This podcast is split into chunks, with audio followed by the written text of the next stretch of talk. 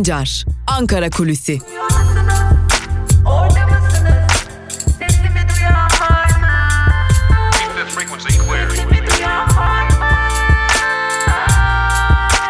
Özgürüz Radyo. Özgürüz Radyo.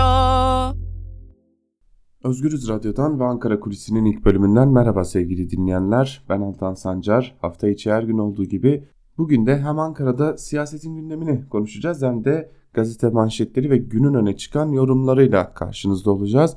Ama her zamanki gibi ilk bölümde Ankara'da siyasetin gündeminde neler var, Ankara kulislerinde neler konuşuluyor bunları aktararak başlayacağız.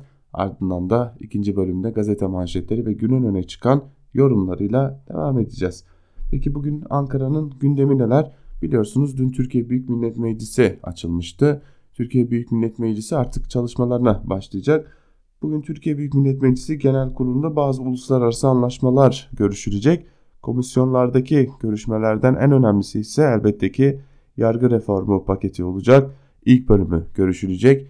İlk bölümde çeşitli düzenlemeler yapılacak. İkinci bölümde infaz yasasında düzenlemeler yapılması bekleniyor.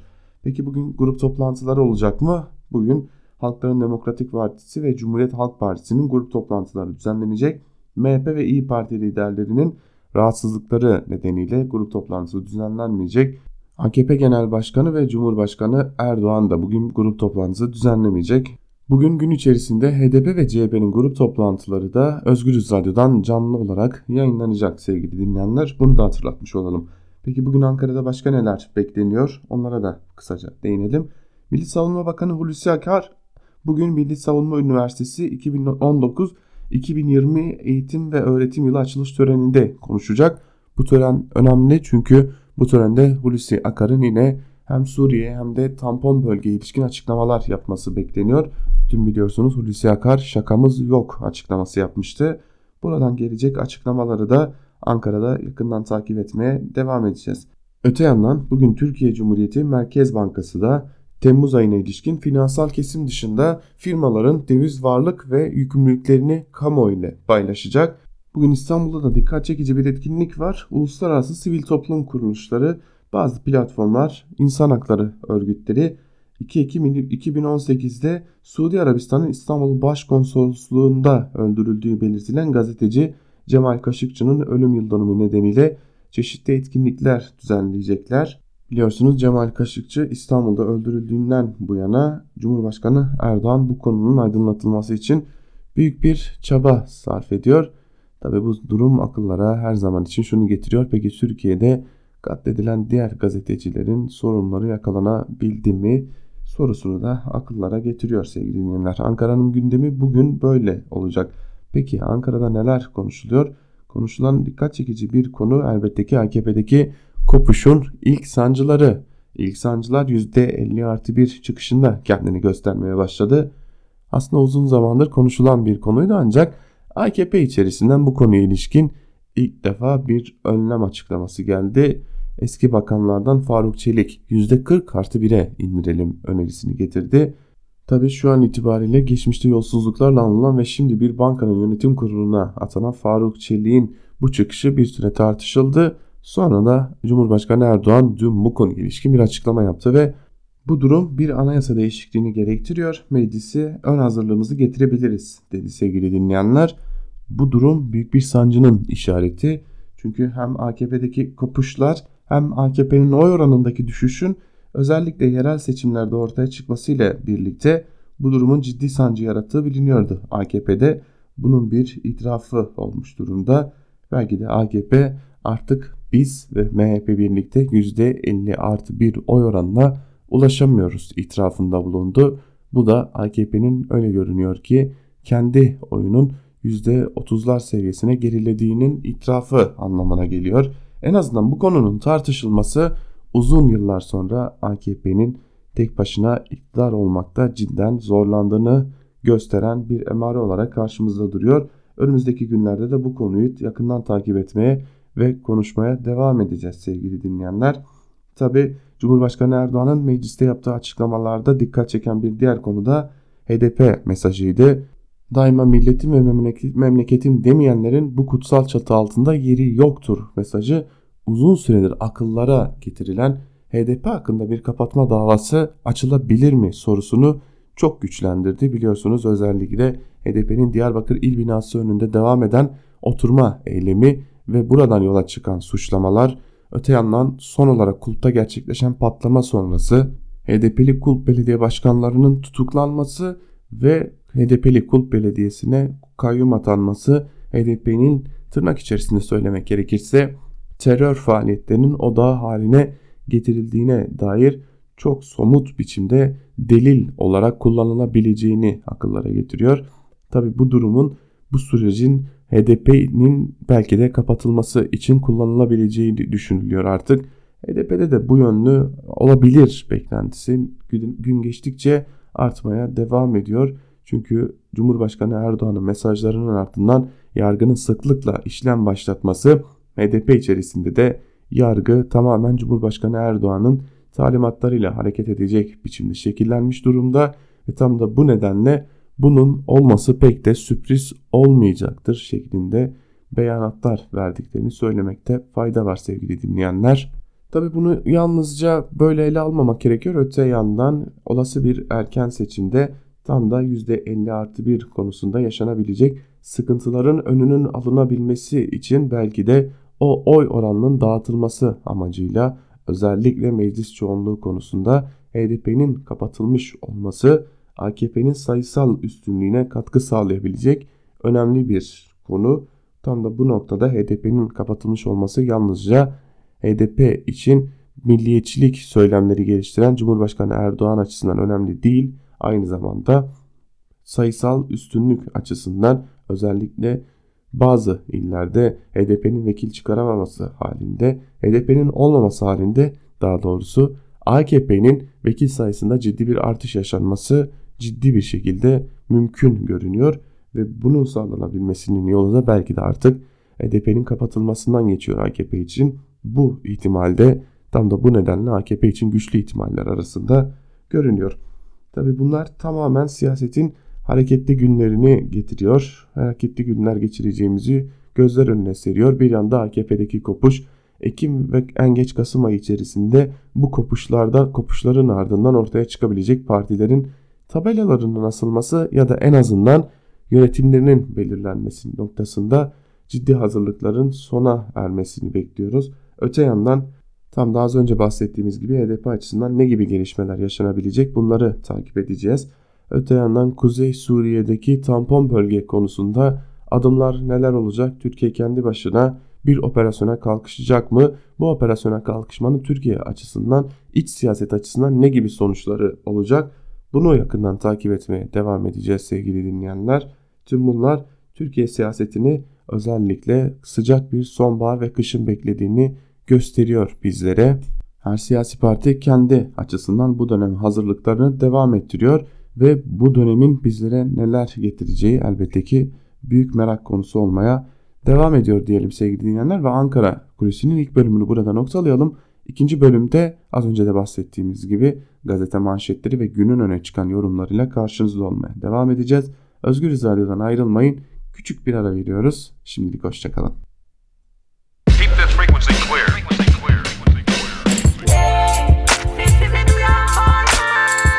Altan Sancar, Ankara Kulüsi.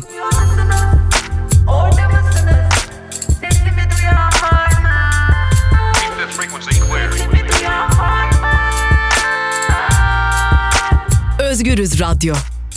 Özgürüz Radyo. Ankara Kulisi'nin ikinci bölümüyle tekrar merhaba sevgili dinleyenler. İlk bölümde Ankara'nın gündemini konuşmuştuk. İkinci bölümde gazete manşetleri ve günün öne çıkan yorumlarıyla sizlerleyiz. İlk olarak Cumhuriyet Gazetesi ile başlıyoruz. Nadira Kadirova'nın ölümü Cumhuriyet Gazetesi'nin manşetinde bugün Nadira nasıl ve niye öldürüldü manşetiyle çıkmış. Ve manşetin ayrıntıları şöyle. 23 yaşındaki Nadira Kadirova'nın şüpheli intiharıyla ilgili savcılığın ortaya çıkan tacizi çelişkili bularak soruşturmayı derinleştirmediği öğrenildi. Ailenin avukatı Müjde Tozbey Eren fuhuş imasıyla Kadirova'yı kirletmeye yönelik bir uğraş var. 9 gün geçti dosyada henüz Şirin Ünal dahil hiç kimse şüpheli değil dedi. Erden Ankara Cumhuriyet Başsavcılığı'nın yapması gerekenleri şöyle sıraladı.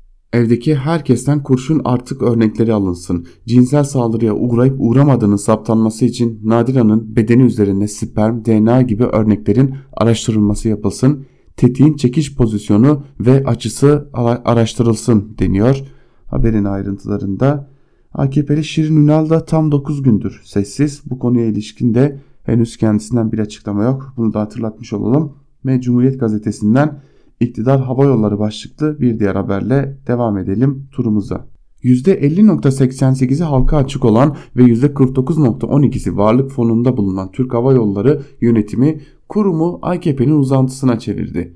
Türk Hava Yolları'nın yer hizmetlerini veren şirketi TGS İstanbul Büyükşehir Belediyesi'nin iştiraki Hamidiye AŞ ile arasındaki su anlaşmasını bitirdi.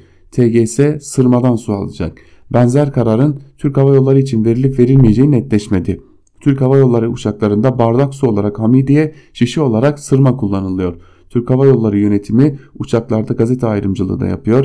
İktidara yakın gazeteler dağıtılırken Cumhuriyet, Bir Gün, Sözcü, Evrensel ve Yeni Çağ gibi gazetelere engeller çıkarılıyor denmiş haberin ayrıntılarında. Tabi İstanbul Büyükşehir Belediyesi'ne daha önce para aktarmanın belki de bir yolu, yolu olarak kullanıldı bu durum. Şimdilerde ise değiştiği için artık Büyükşehir Belediyesi AKP'li olmadığı için daha doğru tabirle Ekrem İmamoğlu yandaşlara muslu kapattığı için öyle görünüyor ki AKP'de kendi gücünü kullanarak neler yapabilirimi araştırmaya ve bununla uğraşmaya devam ediyor. %50 artı 1'i indirme sinyali Ankara Kulisi'nin ilk bölümünde de değinmiştik. Bu başlıklı haberin ayrıntıları ise şöyle Cumhuriyet Gazetesi'nde. Cumhurbaşkanı Erdoğan, Cumhurbaşkanlığı seçiminde %50 artı 1'in %40'a düşürülmesi önerisiyle ilgili bunun yeri meclis iktidarı ile muhalefet el ele vererek gerçekleştirebiliriz ama milleti yorar dedi. Erdoğan meclisteki resepsiyonda ise %50 artı 1 için teklif getirilmesi muhalefetin işidir. Bizim yeni hükümet sistemini revize etmemiz ciddiyetle bağdaşmaz değerlendirmesini yaptı deniyor. Oysa yeni hükümet sistemi gerçekten de revize edilecek bir sistem değil. Tam tersine artık bir an önce kurtulması gereken bir sistem olarak karşımızda durmaya devam ediyor. Geçelim Bir Gün Gazetesi'ne. Bir Gün Gazetesi kapalı ya da açık artık fark etmiyor manşetiyle çıkmış bugün. Herhalde meclisin durumunu özetleyen en iyi manşet bu olsa gerek. Ayrıntıları da paylaşalım sizlerle. Türkiye Büyük Millet Meclisi'nin 27. dönem 3. yasama yılı dün Türkiye Büyük Millet Meclisi Genel Kurulu'nda yapılan özel oturumla başladı. 24 Haziran 2018 tarihinde yürürlüğe giren Cumhurbaşkanlığı hükümet sisteminden sonra geçen bir yılın ardından Türkiye Büyük Millet Meclisi'nin yasama etkisi çıkarılan onlarca Cumhurbaşkanlığı kararnamesiyle pasifize edildi. Bu süre içerisinde Türkiye Büyük Millet Meclisi'nin iş düzeyi de değiştirilerek denetleme etkisi de yok edildi. Meclisin düşürüldüğü durum AKP cenahında bile tartışma konusu oldu. Meclis Başkanı Mustafa Şentop bakanların milletvekillerini ve TBMM'yi muhatap almamasından yakındı. Geçen yıl meclis, Cumhurbaşkanlığı ve milletvekili genel seçiminin yapıldığı 24 Haziran'dan sonra toplandı. Temmuz'da kısa süreli mesai yaptıktan sonra 1 Ekim'e kadar tatile girdi. Meclis Aralık ayında yeni yılın bütçe görüşmeleri yapıldıktan hemen sonra yine tatile başladı. Meclis 24 Şubat'a kadar çalışmalarına iki kez ara veren TBMM bir yasama yılı içerisinde yalnızca 5 ay mesai yaptı. Meclise sunulan 2019 kanun teklifi arasından sadece 39'u kabul edilirken bu sürede 1915 maddede değişiklik yapan 47 Cumhurbaşkanlığı kararnamesi yayınlandı deniyor haberin ayrıntılarında. Biliyorsunuz sık sık Cumhurbaşkanı Erdoğan Gazi Meclis vurgusu yapıyor ancak Gazi Meclis'in durumu da bu çipekte çalıştığı pek de işlevsel olduğu söylenemez. Çöküşün itirafı başlıklı bir haber var. Bu da %50 artı 1'e ilişkin bir haber. Eski Bakan Faruk Çelik'in başlattığı 50 artı 1 tartışmasına AKP'li Cumhurbaşkanı Tayyip Erdoğan da katıldı. Erdoğan bir soru üzerine biz iktidar olarak kendimiz ön hazırlık yaparız ve meclise getirebiliriz yanıtını verdi. Daha sonra çark eden Erdoğan bu konuyu muhalefetin meclise getirebileceğini de söyledi deniyor haberin ayrıntılarında. Tabi muhalefetten kasıt kim? Hangi parti bunu meclis gündemine getirebilir muhalefetten? Dikkat çekiyor. Bu çıkış da önemli. Bakalım akıllardaki muhalefet partisi bu konuyu gündeme getirecek mi ve bu konunun gündeme gelmesiyle birlikte neler yaşanacak? Evet bir gün gazetesini de burada noktalayalım. Geçelim Evrensel Gazetesi'ne sevgili dinleyenler. Evrensel Gazetesi'nin manşetinde Akit hedef gösterdi, bakanlık sansürledi sözleri yer alıyor. Adeta Akit artık iddianame yazar gibi manşet ve haber yazıyor. Ayrıntılara bakalım. Aile, Çalışma ve Sosyal Hizmetler Bakanlığı küçükleri Muzur Neşriyattan Koruma Kurulu, Erkek Çocuk Hakları Bildirgesi, Kız Çocuk Hakları Bildirgesi, Asi Kızlara Uykudan Önce Hikayeler ve Sünnetçi Kız kitaplarını Muzur Neşriyat ilan etti. Yeni Akit, Erkek Çocuk Hakları Bildirgesi ve Kız Çocuk Hakları Bildirgesi kitaplarının eşcinselliği özendirdiğini iddia ederek hedef göstermiş ve bakanlığı göreve çağırmıştı. Kararı tepki gösteren Türkiye Yayıncılar Birliği eserler uzmanlar tarafından değil bakanlığın atadığı 5 kişilik kurulca inceleniyor. Bu da yayınlama özgürlüğünün ihlal edilmesine yol açıyor dedi. Türkiye Yazarlar Sendikası Genel Başkanı Adnan Özyalçıner de karar için çocukların özgürce düşünüp gelişmelerini sağlayacak kitaplara erişim engeli her konuda uygulanan yasakçı zihniyetin sonucudur ifadelerini kullandı deniyor haberin ayrıntılarında. Tabi biz Özgürüz Radyo'da Ankara Kulisi'nin ilk bölümünde Akit'in manşetini aktarırken Akit bugün kimi hedef gösterdi köşesi de yapıyoruz. Her güzel şey bir gün Akit tarafından hedef gösterilme hissiyatını yaşayacaktır. Bunu Türkiye'de artık bir alışkanlık haline getirmiş durumda Akit. Evrensel Gazetesi'nin sür manşetinden bir haberle devam edelim. Elektriğe zam halkı vurdu, şirketleri uçurdu deniyor haberin başlığında. Ayrıntılar ise şöyle. Elektriğe dün gelen %15'lik zamla birlikte son 2 yılda yapılan zam oranı %60'ı buldu. 230 kW tüketen 4 kişilik bir ailenin aylık elektrik faturası 142 liradan 163 liraya çıktı. Tüketiciyi Koruma Derneği Başkanı Aziz Koçal'dan şirketler kurtarılıyor, vatandaş iflas ettiriliyor çıkışı geldi. Elektrik zammının ardından enerji şirketlerinin borsadaki hisse senetleri değer kazandı. Zamlar ayrıca darboğazdaki şirketlere nefes aldırdı. Son raporlara göre enerji sektöründeki şirketlerin borcu en az 50 milyar dolar seviyesinde olurken bunun yaklaşık 13 milyar doları batık kredi olarak kabul ediliyor denmiş haberin ayrıntılarında. Belki uzunca bir yayının konusu ancak şimdi kısaca bir hatırlatma yapmakta fayda var. AKP biliyorsunuz enerji ve inşaat alanına özel bir önem veriyor. Tanıdığı aslında ilişkili olduğu birçok şirket bu alanda faaliyet yürütüyor. Tam da bu noktadan yola çıkarak şunu söyleyelim. Faizlerin indirilmesi özellikle kredi faizlerinin indirilmesi inşaat sektörünün canlandırılması için önemli bir araç olarak göründü. Dövizdeki hareketliliğe rağmen Cumhurbaşkanı Erdoğan'ın ısrarla faizlerin indirilmesi çağrısı belki de bu yönlüydü. Yine bunun ardından inşaat sektörünün ardından enerjide hem doğalgaza hem de elektriğe ardı ardına gelen zamlar da enerji sektöründe sıkıntılı günler yaşayan enerji şirketlerinin hem hisse değerlerini artırmak hem ellerine geçen belki de paraları çoğaltmak için atılmış bir diğer hamleydi. Evet ortada bir kriz var. AKP bunu her ne kadar inkar etse de ortada bir kriz var. Krizin faturası nedense sürekli olarak yoksul ve orta sınıftaki halk kesimlerine kesiliyor. Böylelikle şirketler kurtarılıyor. Daha belki de yolun başındayız. Yeni gelecek vergiler, emeklilik ikramiyesi olarak da adlandırılan kıdem tazminatının fona devredilmesi gibi adımlarla da Türkiye'deki yoksul ve orta sınıf belki de krizi iliklerine kadar hissetmeyi sürdürecek. Geçelim Yeni Yaşam gazetesine.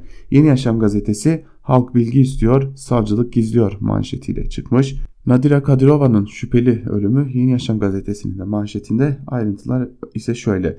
AKP İstanbul Milletvekili Şirin Ünal'ın evinde Ünal'a ait silahla intihar ettiği iddia edilen Nadira Kadirova'nın ölümüyle ilgili şüpheler artıyor adli tıpın ayrıntılı raporu hazırlamadan Ankara Emniyet Müdürlüğü'nün olayı intihar olarak açıklamasıyla ilgili gazetemize konuşan adli tıp uzmanı Profesör Doktor Şebnem Korur Fincancı, emniyetin böyle bir açıklama yapması uygun değil. Emniyet haddini aşmış dedi.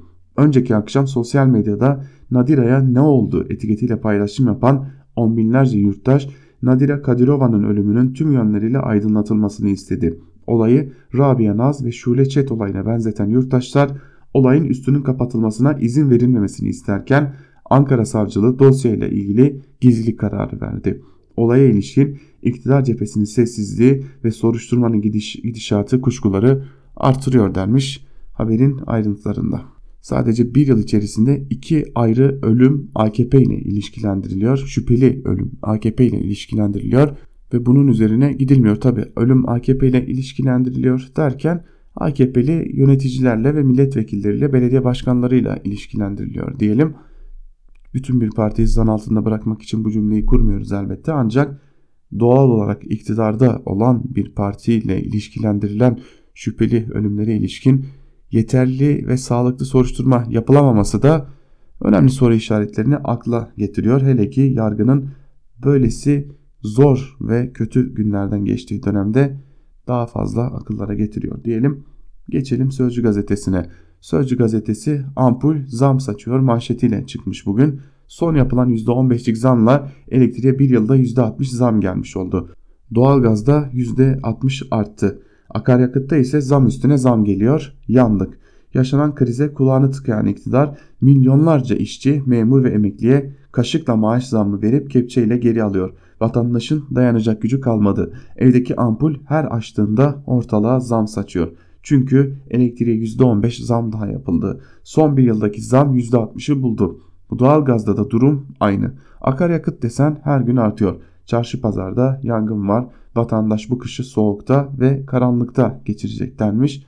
Haberin ayrıntılarında tabi hemen altında da son olarak gelen otogazdaki 27 kuruşluk o fahiş zamı aktaralım sizlere. Otomobillerde ucuz diye takılan LPG'nin litre fiyatı Ankara'da 3.82'ye, İstanbul'da 3.71'e, İzmir'de ise 3.74'e yükseldi. Yani ortalama 27 kuruşluk bir zam gelmiş oldu. Bir ülke nasıl yönetilemezin özellikle bir ülke ekonomisi nasıl yönetilemezin belki de 17-18 yıldır kanıtını AKP sunmaya devam ediyor. AKP'nin ekonomi yönetimi belki de en baştan iyi değildi. Bunun da itiraf edilmesi gerekiyor. Geçelim Karar Gazetesi'ne. %40 artı bir meclisin işi manşetiyle çıkmış Karar Gazetesi. Ayrıntılar ise şöyle. İktidar çevrelerinde dile getirilen Cumhurbaşkanı seçilmek için %50 artı bir Türkiye'yi yorar. İlk turda %40 alan seçilsin formülü siyasette gündem oldu.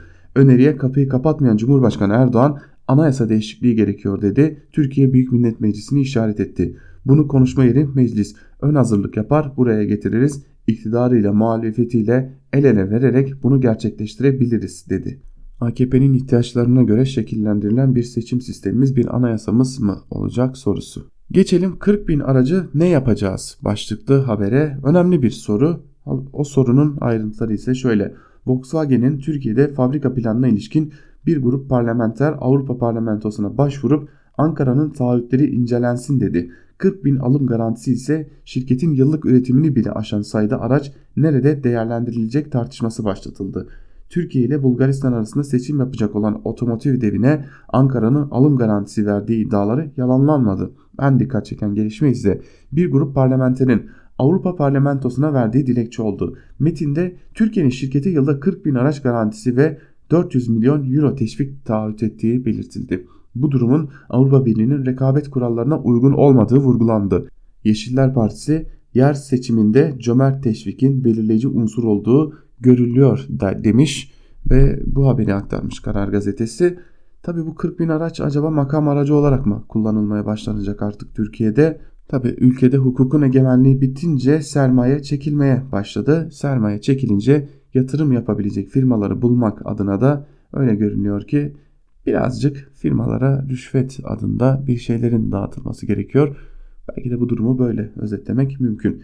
Geçelim yandaş gazetelere. Yandaş gazetelerde neler var? Hürriyet ile başlayalım. Hürriyet gazetesinin bugünkü manşetinde bunu yapan utansın sözleri yer alıyor. Manşetin ayrıntıları ise şöyle. Deprem nedeniyle İstanbul'daki okullar mercek altına alınınca sarsıcı bir gerçek ortaya çıktı. Üsküdar'da 172 ve 88 yıllık okul binası sağlam 40 yıllık bina hasarlı bulundu.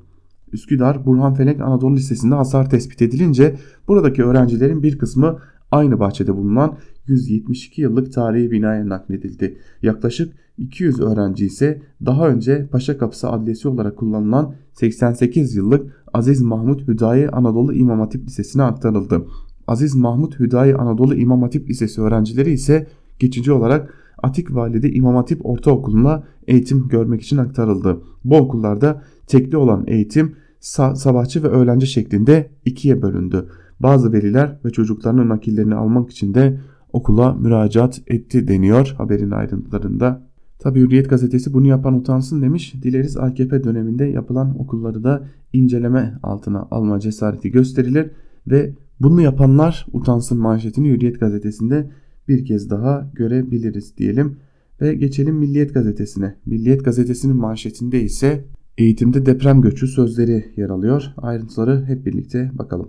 İstanbul'da hasarlı okullardaki 31 bin öğrenci başka okullara ya da kendi okullarının başka bloklarına misafir olarak nakledildi. Zaten az önce bu konunun belli bir bölümünü aktarmıştık. İkinci bölüme bakalım haberle ilgili neler deniyor. Bazı okullar çok eski.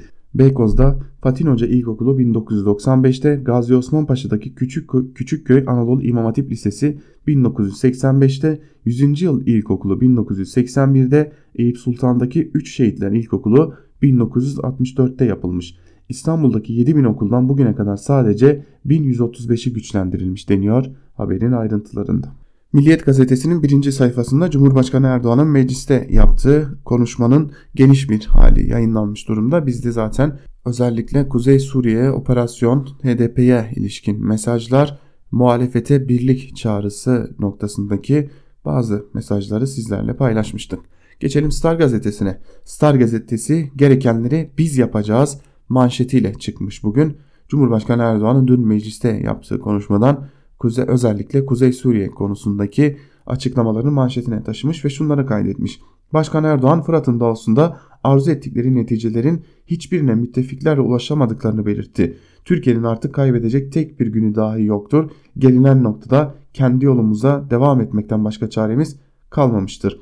Milyonlarca sığınmacı ila nihaye topraklarımızda misafir edemeyiz. Sınırlarımızdaki sıkıntıyı müttefiklerimizle birlikte çözmek için her yolu denedik. Birlikte çalışma imkanlarını sonuna kadar zorlarız ama bu mümkün değilse kendi yolumuzu açarız. Nitekim şu anda açmaya başladık. Allah'ın yardımı milletimizin desteğiyle bu mücadeleden de alnımızın akıyla çıkacağız demiş Cumhurbaşkanı Erdoğan. Dün zaten Cumhurbaşkanı Erdoğan planını da açıklamıştı. 5 bin nüfuslu 140 köy ve 30 bin nüfuslu 10 ilçe inşa edeceklerini öne sürmüştü Cumhurbaşkanı Erdoğan ve Münbiç dahil Fırat'tan Irak sınırına kadar 30 kilometre derinliğindeki güvenli bölgede 2 milyon kişiyi iskan etmeyi planlıyoruz demişti. Tabi bu soru bu durum akıllara şunu getiriyor. Suriye'nin zaten yeterince demografisi bozulmuşken burada köy ve ilçeler inşa edilirse buranın demografisi daha ne kadar bozulacak? Geçelim Sabah gazetesine. Sabah gazetesi Fırat'ın doğusunda yolumuzu açıyoruz manşetiyle çıkmış. Ayrıntılarda yine Cumhurbaşkanı Erdoğan'ın az önce Star gazetesinden aktardığımız sözleri yer alıyor.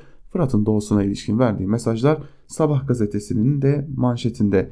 Etnospor'a 1 milyon ziyaretçi bekliyoruz başlıklı bir haber var. Cumhurbaşkanı Erdoğan'ın gündemden düşmeyen oğlu Bilal Erdoğan'ın açıklamaları, Dünya Etnospor Konfederasyonu Başkanı Bilal Erdoğan 3-6 Ekim tarihinde yapılacak olan Etnospor Kültür Festivali'ni Sabah gazetesine anlatmış.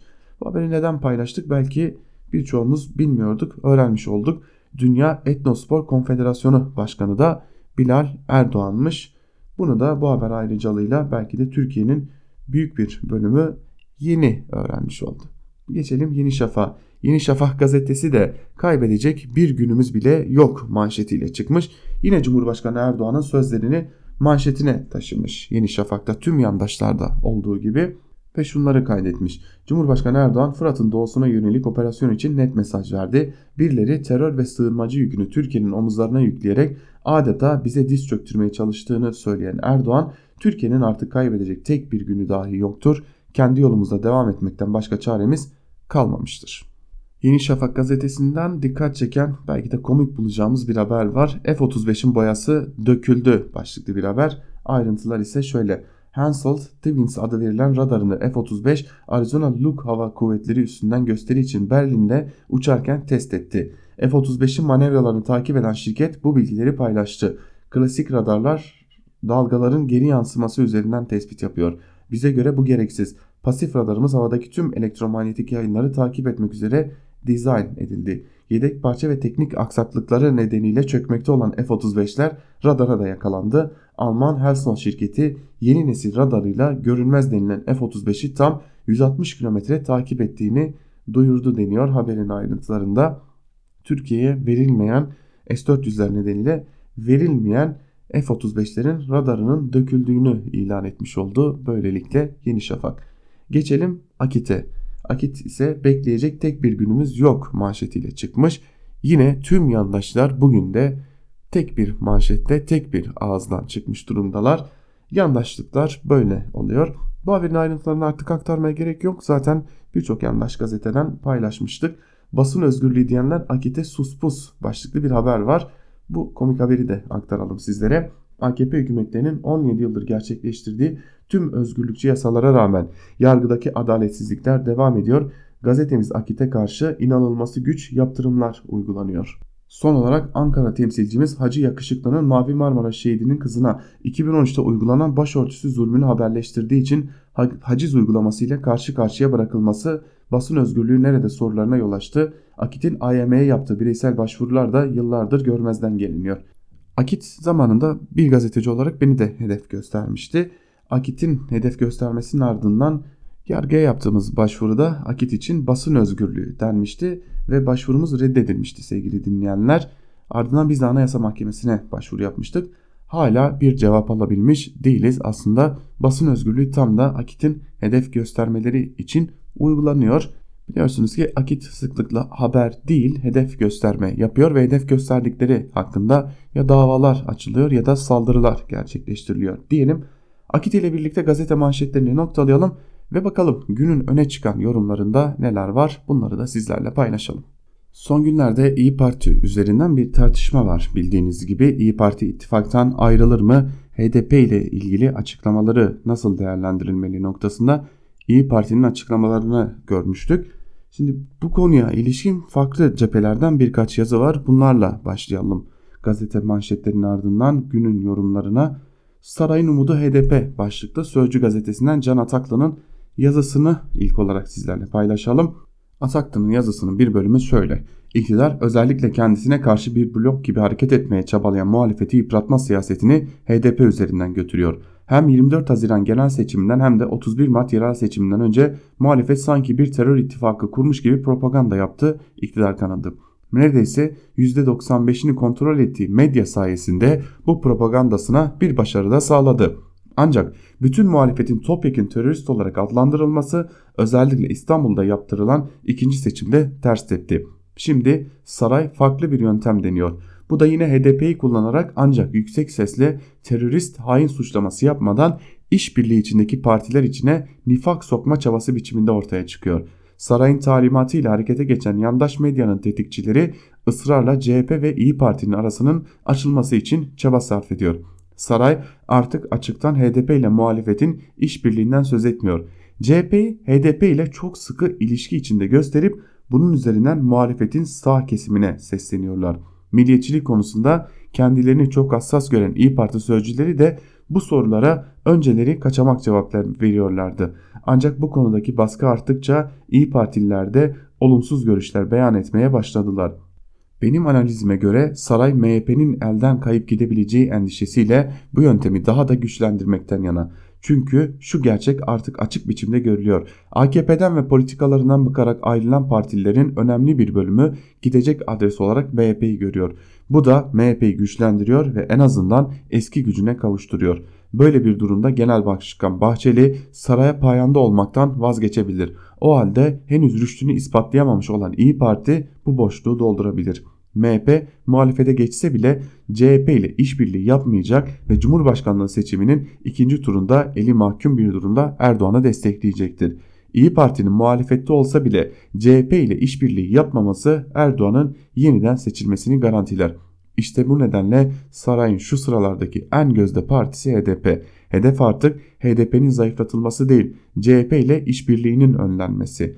Böyle olması halinde HDP'nin barajı aşması da mümkün olmayabilir ki bu durumda AKP en az 66 milletvekilini havadan kazanacak. Bazı kurmayların Erdoğan'a HDP'nin hemen kapatılmasını önerdiklerini duyuyorum. Ancak Erdoğan'ın buna karşı Kapatırsak yeniden kurulur. Ayrıca dünyanın önünde parti kapatan durumuna düşeriz. Oysa barajı aşmaması halinde zaten HDP kendiliğinden yok olacak ve hatta Cumhurbaşkanlığı seçiminde de bizim yanımıza gelmek zorunda kalacaktır dediğini söylediler bana. Can Ataklı bunları aktarmış yazısının bir bölümünde. Tabi yandaşlar da bu konuya büyük bir hevesle çaba harcıyorlar. Yeni Şafak'tan İbrahim Karagül, İyi Parti, Saadet Partisi ve CHP'nin vatanseverleri iç işgalci cepheden ayrılın başlıklı bir yazı kaleme almış ve bir bölümünde şunları aktarıyor. CHP'liler Suriye toplantısı yapıyor. Adı Suriye toplantısı ama HDP ve PKK'nın tiyatrosuna dönüyor. ABD ve İsrail'in bölgemize yönelik işgal sesine dönüyor. Türkiye Fırat'ın doğusuna girmesin çağrısı yapılıyor. ABD'den aferin HDP'den oy hesabı yapanlar Türkiye'ye aslan kesiliyor. Fırat'ın doğusuna girme, Afrin'e girme, 15 Temmuz tiyatro diyenler PKK ve FETÖ'nün öfke seline teslim oluyor. Tam bir iç işgalci tavır alıyorlar. Onlar yarın Suriye'nin kuzeyindeki koridorun aynısını Türkiye'nin güneyinde de oluşturulmalı diye lobi yapacaklar, ortam hazırlayacaklar, siyasi körlük operasyonları için kullanılacaklar. Şimdilik Fırat'ın doğusuna operasyonu engellersek ya da ABD ve PKK'ye zaman kazandırırsak kardır diye konumlandırıldılar. Zamana oynuyorlar. ABD talimatıyla PKK talimatıyla Suud ve Birleşik Arap Emirlikleri fonlarıyla oynuyorlar. Türkiye Afrin'e girdiği gibi Fırat'ın doğusuna da girecek. Bırakın ABD'yi bu içeriden bile engellenemeyecek. Çünkü bu müdahaleyi yapmamanın Türkiye'nin parçalanmasına giden en önemli adımın önünü açacağını hepimiz biliyoruz. Bu ülkenin sınırlarının sıfır noktasında savunulamayacağını biz yüzyıllardır biliyorduk. Şimdi bir kez daha görüyoruz. Burada bir çağrı ve bir vaat var. Çağrı İyi Parti, Saadet Partisi ve CHP'nin vatanseverlerine iç işgalci cepheden ayrılın, Türkiye eksenine katılın. Vaat ise iç, iç işgalcilere zahmet etmeyin biz oraya geliyoruz. İbrahim Karagül de Cumhurbaşkanı Erdoğan'ın dün mecliste yaptığı konuşmayı böyle yorumlamış. Şimdi Batuhan Yaşar Türkiye gazetesinden İyi Parti ve Saadet CHP'yi terk ediyor başlıklı bir yazı kaleme almış. Yazının bir bölümü ise şöyle. CHP'nin Millet İttifakı kısa sürede çatırdamaya başladı. CHP ve HDP iç içe geçtikçe Saadet ve İyi Parti kümenin dışına çıkmaya arayışına yöneldi. Herhalde siyaset mühendisleri büyük yanlışlık yaptı. HDP olayını hesap edemediler. Sadece HDP de değil, CHP'nin son dönemdeki çıkışları da ittifakın sarsılmasında etkili oldu. Mesela Suriye konferansına hepimiz aman ne güzel demiştik.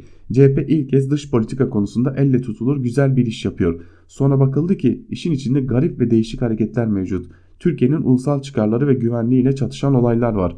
Buraya girersek işin içinden çıkamayız. Davetli PKK sempatizanlarını ve Türkiye'ye yönelik suçlamaları gördünüz. Neyse şu ittifak meselesine geri dönelim. İyi Parti tamam ama Saadet nasıl ayrılacak? Bir dostumuz şunları söyledi. Saadet de artık koşulsuz şartsız CHP'nin söylediklerini desteklemiyor. Temel Bey partinin genel başkanı ama arkada da partiye yön veren isim, isimler var. Son dönemde hepsi iyice rahatsız. Evet gidişat bu yönde. CHP ve HDP yalnız başına kalacak. Ankara'da siyasi kulisler hareketli. İyi Parti ve Saadet ittifaktan çıkarsa yerlerine ne konulacak? İyi Parti'den CHP ve HDP'ye yönelik tonun giderek yükseldiğine şahitlik ediyoruz.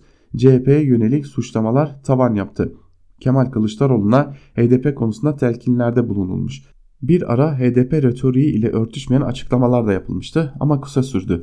Mesele sadece İyi Parti ve Saadet'te de değil. HDP içinde de huzursuzluk var. Kandilciler ve Öcalancılar çekişmesi gün yüzüne çıktı. Edindiğimiz bilgilere göre yakında HDP'de ciddi kopuşlar olacak. HDP de bölünürse CHP'nin işi daha da zorlaşacak demiş. Batuhan Yaşar bir köşe yazısı mı yoksa bir temenni mi yazmış? Bunu da ilerleyen günlerde anlamış olacağız.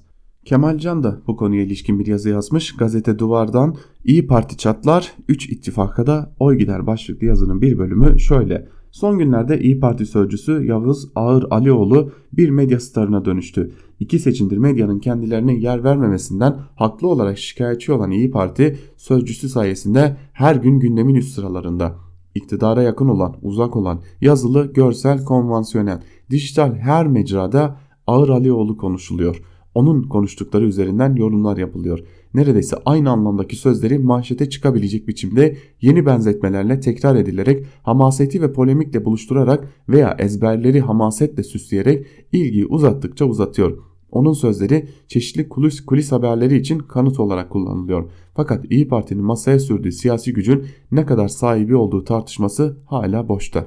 İyi Parti'nin kuruluşundan itibaren net bir siyasi tavır ve sınırları belirli bir taban hedefi bilinçli olarak ortaya konulmamıştı. Bugün Ağır Alioğlu konuştuğu ve konuşulması gereken bir sosyoloji tarif etse bile İyi Parti'ye oy vermiş seçmenler konusunda belirsizlik devam ediyor.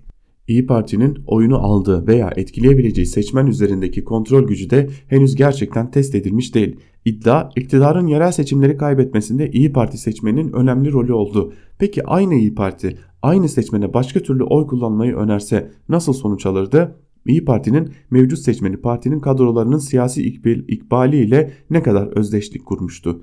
Bu iki sorunun cevapları test edilmeden olanın ne kadarı anlaşılabilir. Siyasi aritmetiğin sağladığı fırsatlar siyasi aktörler için iddialı pazarlıkların gücünün üzerinde zorlanmaların önünü açabilir. Fakat böylesi konjonktürel imkanların seçmen tabanında genişleme hatta heyecan üretmesi garantili bir durum değildir. Henüz oturmamış, yeterli uzunlukta bir hikayeyi paylaşmamış, zorluklarla sınanmamış parti taban ilişkisi böylesi zorlamalara tam ters reaksiyonlar yaratabilir. Önemli miktarda seçmeni hala tutabilen AKP, Kürt meselesini ve beka sorununu önceleyen milliyetçilik konusundaki patronajı sağlam MHP ile merkez sağda kapsayacak biçimde alana çıkmaya hazırlayan yeni bir parti girişimlerini sağ seçmenin sınırlarını çiziyor. Bu alan paylaşımında İyi Parti'nin önünde büyük hareket alanları, genişleme boşlukları pek yok. Buna karşılık oluşacak yeni bloklar dengesinde kısa vadede çok sayıda aritmetik fırsat tespit ediliyor. Bu denkleme konuşan Ağır Alioğlu'na bu kadar alan açılması da bu geçici tablonun farklı aktörlerinin işine yarıyor görünmesi. Ancak bir ittifaka eklemlenmeden siyasi gelecek tarif etmesi giderek zorlaşan İyi Parti'nin bu anahtar rolüyle her ittifak için kendini aday göstermesi seçmenin erken çatlamasına yol açabilir. İster mevcut haliyle iki blok ister yeni parti girişimleriyle birlikte ortaya çıkabilecek üçlü blok olsun İyi Parti seçmeninin parti aracılığı olmadan ilişki kurabileceği seçenekler az değil. Kürt politikası ve HDP karşıtlığını esas çizgisi yapacaksa neden Bahçeli'nin davetini dikkate almasın? Kuruluşunda iyi ama sonra da birazcık sorunlu olan bazı şeyler de yapan AKP'nin politikalarıyla aslında ciddi sorunu olmayacaksa neden Erdoğan'ın yapacağı toparlanmaya dahil olmasın veya Davutoğlu ile ilişki kurmasın? Merkez sağdaki büyük, büyük boşlukla ilişkilenecekse yeni kurulan Gül Babacan hareketine neden eklemlenmesin? Hayat tarzı meselesinde sıkıntısı, sıkıntısı konusunda zaten sıkı temas kurdu ya da zaten geldiği CHP ile daha kalıcı bir ilişkiye girmesin hiçbir yenilik içermeyen, kırmızı çizgilerden bahseden ve her yere gidebiliriz demeyi fazla abartan bir partinin hala ortak irade göstermeyen ne kadar güvenebileceği belirsiz kadrolarının aracılığına neden ihtiyaç duysun diyor Kemal Can yazısının bir bölümünde ve konuyu başka bir açıdan değerlendiriyor. İyi Parti'nin kopması değil, İyi Parti'nin parçalanması üzerinden bu konuyu değerlendiriyor. Tabi meclisin açılmasıyla beraber bugünün ağırlıklı gündemi, köşe yazarlarının bugün ağırlıklı gündemi siyasete ilişkin, politikanın gündemine ilişkin. Bu konuya ilişkin şimdi bir de Habertürk'ten tecrübeli muhabiri Muharrem Sarıkaya'nın bir yazısı var. Onu da paylaşalım. Sarıkaya'nın Sistem ve ittifakta Değişim Olanaksız başlıklı yazısının bir bölümü şöyle. Uzun süredir AKP içinde farklı kesimlerin de dile getirdiği %50 artı 1'den vazgeçilmesine ilişkin talepler. Nitekim önceki günde AKP'li eski bakan Faruk Çelik %50 artı bir Türkiye'yi yorar oran %40'a insin önerisini açık dille dile getirdi. Bir süre önce Cumhurbaşkanı Yardımcısı Fuat Oktay başkanlığındaki bir heyet tarafından gözden geçirilen sistem için böyle bir öneri gündeme gelmemişti. Bu nedenle Cumhurbaşkanı'na dün konuşması sonrası arkadaşlarım görüşünü sordu. Erdoğan bunun için anayasa değişikliği gerektiğini anımsattı. Muhalefet ile birlikte hareket edilmesi halinde söz bunun söz konusu olabileceğini belirtti. Ardından da son noktayı koydu. Bir yıl önce millette götürdüğümüz ve milletin onay verdiği yönetim sistemini tekrar gündeme getirmek asıl milleti o yorar. Daha önemlisi meclisten referandumsuz geçmesi için AKP ve MHP'nin yeterli sandalye sayısı yok. Anımsanırsa referandum tuzağına özel bir kez düştü. Yerel seçimlerin zamanını bir yıl öne almayla ilgili anayasa değişikliğine %65 hayır oyu çıktı. Önünde böyle bir örnekte dururken Erdoğan parlamentoda referandumsuz değiştirme gücü olmadan böyle bir yola gitmenin kendini iktidarını oy oylatmak olacağını bilir. Dolayısıyla kimse sistem değişikliği için bir adım atılacağını sanmasın. AKP'nin hafta sonu yapılacak kampından da bu yönde bir karar beklemesin. Ayrıca Cumhurbaşkanı Yardımcısı Fuat Oktay'ın da yapacağı sunumun içinde bu yönde bir öneri kesinlikle yer, yer almıyor. Gelelim İyi Parti sözcüsü Yavuz Ağır Alioğlu'nun çıkışıyla başlayan ve ittifaklar değişiyor mu sorusuna neden olan gelişmelere. AKP'nin yerel seçimlerden bu yana HDP'yi Millet İttifakı ile zaman zaman yaptığı işbirliğinden koparmak için politika geliştirdiği görülüyor. İyi Parti içinden gelen açıklamalar da bununla birleştiğinde iki partinin ittifak ortaklığına yöneldiğine yönelik bir algı yaratılıyor olması normal karşılanmalı. Ancak işin aslı öyle mi derseniz İyi Parti ve AKP yöneticileriyle yaptığım sohbetlerden yola çıkarak söyleyebilirim ki böyle bir gelişme söz konusu değil. AKP içinden bir grup bunun olmasını istiyor. Bunların ağırlıklı bölümü de öteden beri MHP ile ittifaka sıcak bakmayanlardan oluşuyor. Ancak yönetim erkleri MHP'yi sıkıntıya sokacak bir adım atmayı kesinlikle düşünmüyor. Tartışmalara da hiç mi hiç girmiyor. İyi Parti yöneticileri ise böyle bir adımı atmayı dahi akıllarından geçirmiyor. O nedenle ittifakların değişmesini bekleyen ve bu uğurda emek sarf edenler sadece patinaj yapıyor ama durdukları zemine de zarar veriyor demiş Muharrem Sarıkaya'da yazısının bir bölümünde. Siyasetin gündeminden biraz da ekonominin gündemine ulaşalım. Az da olsa esprili diliyle de yazılar kaleme alan Sözcü gazetesinden Murat Muratoğlu'nun Zamlar Çok Güzel Gelsene başlıklı yazısının bir bölümünü sizlerle paylaşalım. Bundan 40 yıl önce 80'li yıllarda zindanlarda elektrik işkencesi yaparlardı. Yıllar geçti elektrik işkencesi fatura şeklinde tüm memlekete yayıldı. Daha önceki gün son ekonomi bükücü Berat Albayrak ekonomideki her iyileşmeyi vatandaşımıza yansıtıyoruz dedi. Birkaç saat sonra iyileşme niyetine elektriğe %15 zammı tüm ülkeye yansıttı. Son bir yılda elektriğin fiyatı %60 arttı.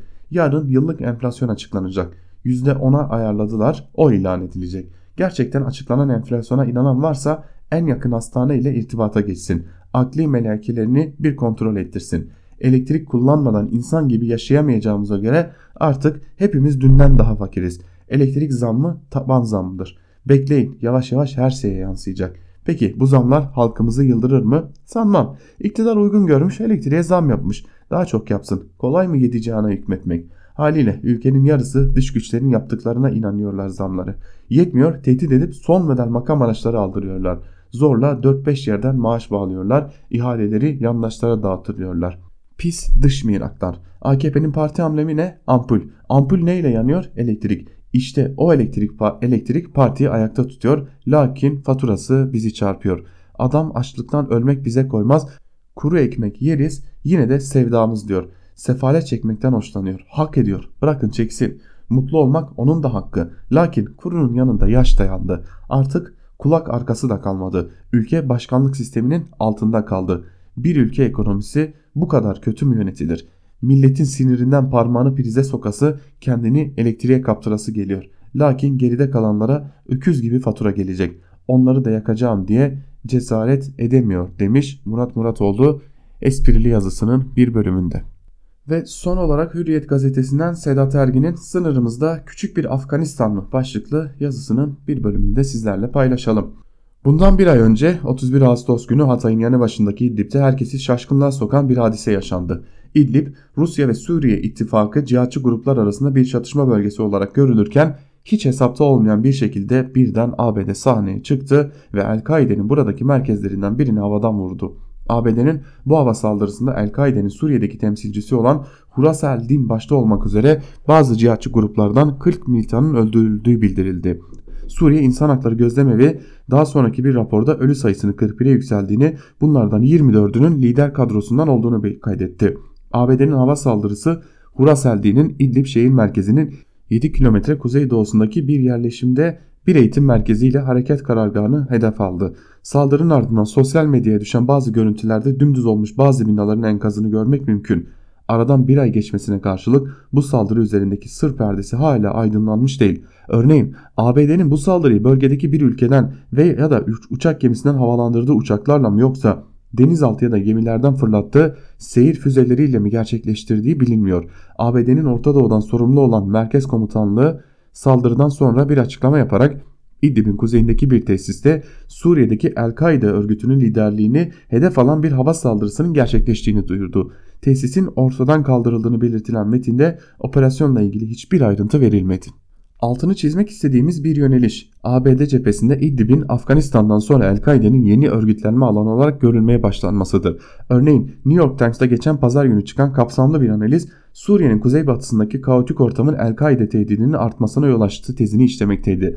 ABD'li terör uzmanı Zelin, Zelin'in geçenlerde Washington Institute isimli düşünce kuruluşu tarafından yayınlanan Huraseldin, Suriye'de gözden kaçan El-Kaide grublu başlıkta analizi de aynı mesajdaydı. İlginçtir ki Birleşmiş Milletler Güvenlik Konseyi için IŞİD ve El-Kaide tehdidini raporlamakla görevlendirilen izleme grubunun son raporunda da İdlib'deki terör örgütleri konusunda oldukça uyarıcı değerlendirmeler yer alıyor.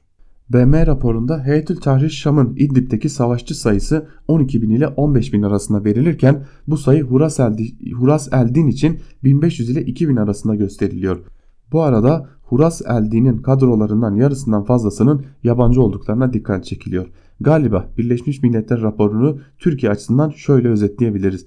Ülkemiz İdlib ile birlikte aslında küçük çapta bir Afganistan realitesi ile de sınırdaş olmuş durumdadır. Bugün diyor Sedat Ergin ve artık üzerine söz söylenmeyecek bir durumla karşı karşıya olduğumuzun altını çiziyor diyelim. Ergin'in bu yazısıyla birlikte Ankara Kulisi'nin ikinci bölümünü burada noktalayalım. Bizim hemen ardımızdan eş genel yayın yönetmenimiz Can Dündar Özgür Yorum'la sizlerin karşısında olacak sevgili dinleyenler. Biz şimdilik küçük bir veda edelim. Günün ilerleyen saatlerinde saat başlarında günün gelişmelerini aktarmak üzere Özgür Haber bültenleriyle karşınızda olmaya devam edeceğiz. Bizden şimdilik bu kadar. Özgürüz Radyo'dan ayrılmayın. Hoşçakalın.